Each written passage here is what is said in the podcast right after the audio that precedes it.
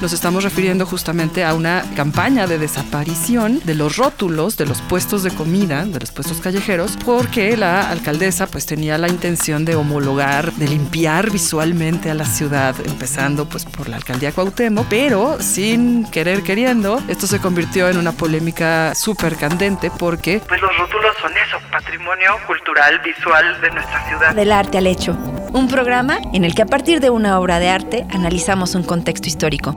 Yo soy Valeria Sánchez Michel. Y yo, Sara Gabriela Vaz. Y juntas queremos platicarte sobre arte y cultura. Escucha, Historia del Arte, segunda temporada. Un podcast de Ibero.2, canal digital de la estación de radio Ibero 90.9.